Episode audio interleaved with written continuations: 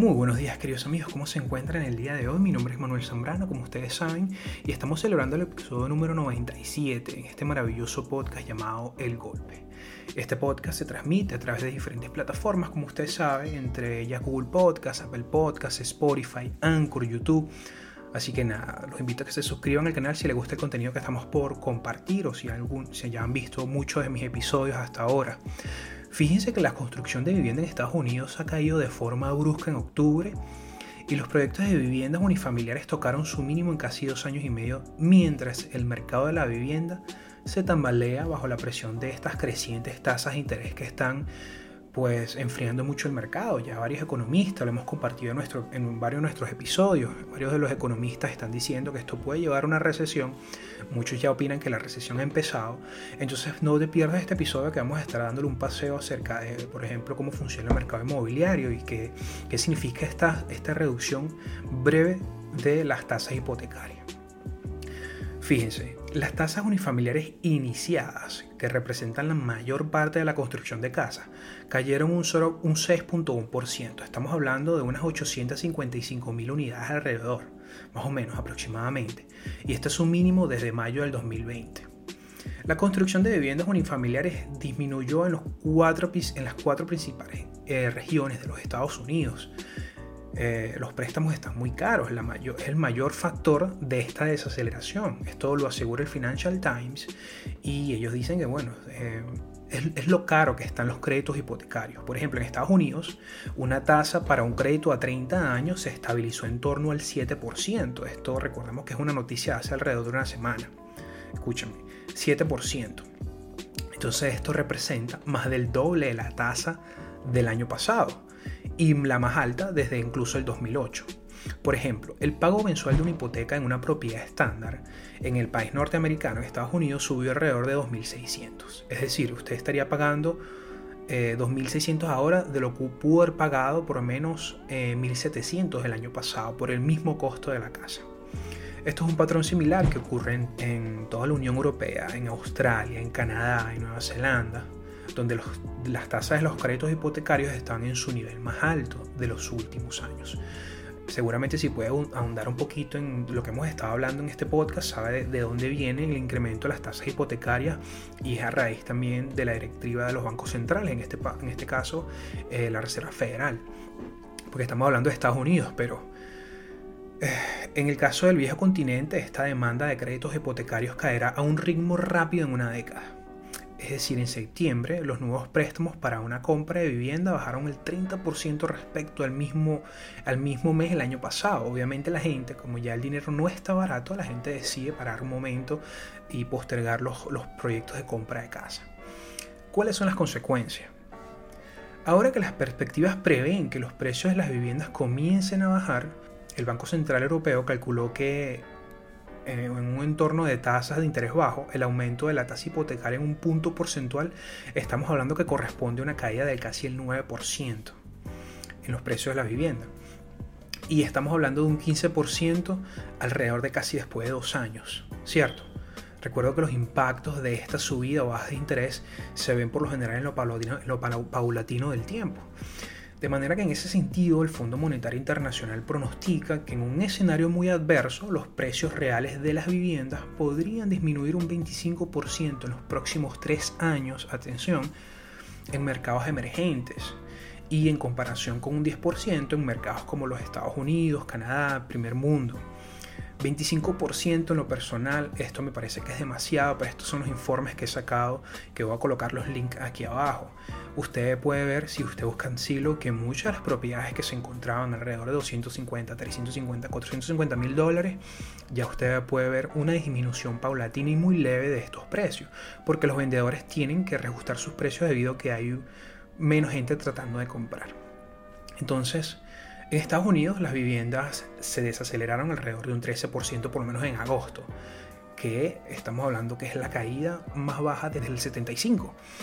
Ahora, la disminución de las tasas de interés, la razón que es por la que estoy haciendo este video es porque hasta ayer, dos días atrás, eh, las tasas hipotecarias cayeron debido a los datos entrantes que sugieren que la inflación puede haber llegado a haber tocado un techo.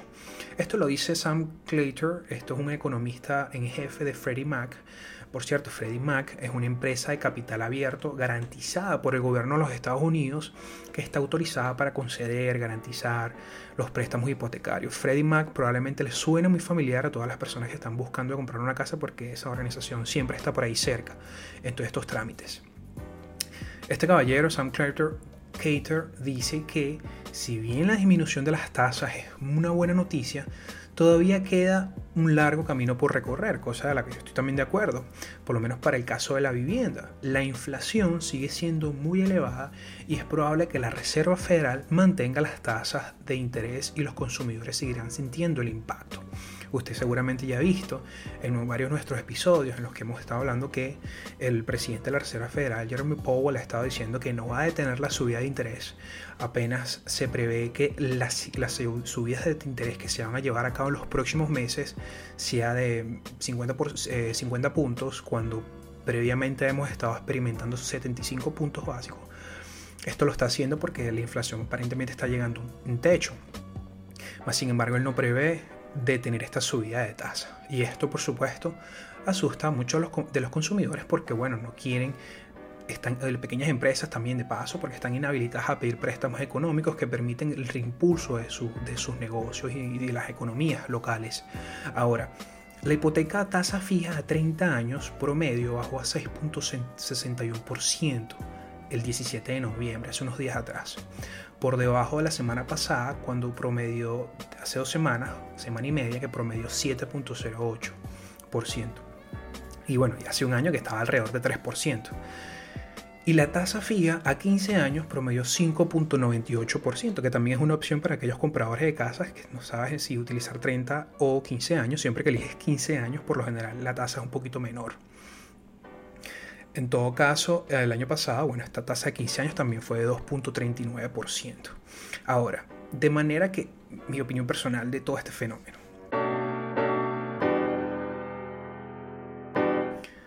Si usted decide que este es su momento para comprar a pesar de estas altas tasas, mire de cerca lo que está pasando a su alrededor con esta subida. Recuerda que a pesar de que su límite de compra pudiese disminuir con este incremento, también le dará el beneficio como comprador de negociar el precio de venta de cualquier propiedad. Atención, asegúrese de hacer su propio estudio de mercado mirando comparables en páginas como Zillow, Realtor o cualquier plataforma que venda casas incluso hasta Facebook, y asegúrese de no pagar de más. Recuerde que los vendedores siempre quieren vender, eh, siempre pondrán un precio mayor o siempre querrán vender por encima del precio real del mercado, permitiendo medir un poco la temperatura de los compradores. Entonces no tengan miedo de pedir rebaja y muy importante, no busques un realtor si tú mismo puedes hacer esta tarea. Esto es muy importante. Em, si tienes alguna sugerencia acerca de lo que estoy hablando el día de hoy, por favor déjalo en los comentarios. Yo soy personalmente de los que piensa que si tú estás buscando comprar una casa, no esperes a que las tasas bajen. Primero porque no se tiene pronosticado que la caída de las tasas sea a un corto y mediano plazo. Es muy probable que suceda al cabo de 2-3 años. Y esto es un, evidentemente tú, a menos que estés viviendo con tus padres o estés viviendo gratis en algún lugar, no vale la pena que sigas pagando una renta a pesar de que la subida de las tasas está muy elevado. ¿Por qué digo esto? Porque es preferible que tú compres una casa propia a que tengas que, por ejemplo, pagar renta, que pagas el 100% de interés. En realidad, ahora, la gente, cuando tú compras una casa, tú tienes que someterte a unos costos de cierre. Pero adivinen que hay muchos, eh, hay muchos beneficios y paquetes y ayudas para gente en los que los bancos deciden ayudarte a poner esos costos de cierre, sobre todo si eres ciudadano norteamericano. Entonces, no dejes de probar estas alternativas si decidas comprarte una casa. Si tienes algo de dinero ahorrado y puedes poner un down payment decente, en la medida que pongas más down payment en el costo de tu casa, la tasa de interés va a bajar. Y el secreto, a mi modo de pensar, el secreto siempre a la hora de comprarte una casa es que te asegures de que por lo menos pagues lo que vale esa casa si la estuvieses rentando a alguien más. Es decir, consigues una casa que vale, por ejemplo, 100 mil dólares y el pago de ese mortgage te puede costar 800 dólares mensual. Haz tu pequeña investigación y asegúrate que si por alguna razón tú no puedes pagar ese mortgage, tú pudieses incluso rentarla a alguien más y que ese costo de renta no exceda a los precios del mercado. Es decir, haces tu investigación y ves que esa misma casa de 100 mil dólares, un vecino tuyo la, está rentando por mil dólares mensual, pero tu, tu mortgage es de 800. Entonces te permite tener un margen de maniobra. Ese pudiese ser uno de los secretos que tenemos acá, que se plantea por lo general. Entonces, nada, si tienes algún comentario acerca de todo lo que te he explicado el día de hoy, lo puedes dejar en los comentarios. Les recuerdo, mi nombre es Manuel Zambrano. Este, hablo en este podcast sobre economía, finanzas y cosas interesantes en términos políticos que están sucediendo actualmente en nuestra economía norteamericana, en nuestros países eh, en desarrollo. Yo soy de Venezuela. Entonces, nada, eh, los invito a que se suscriban al canal y por favor estén muy atentos a toda esta información que estoy subiendo constantemente. Así que un saludo y cuídense mucho.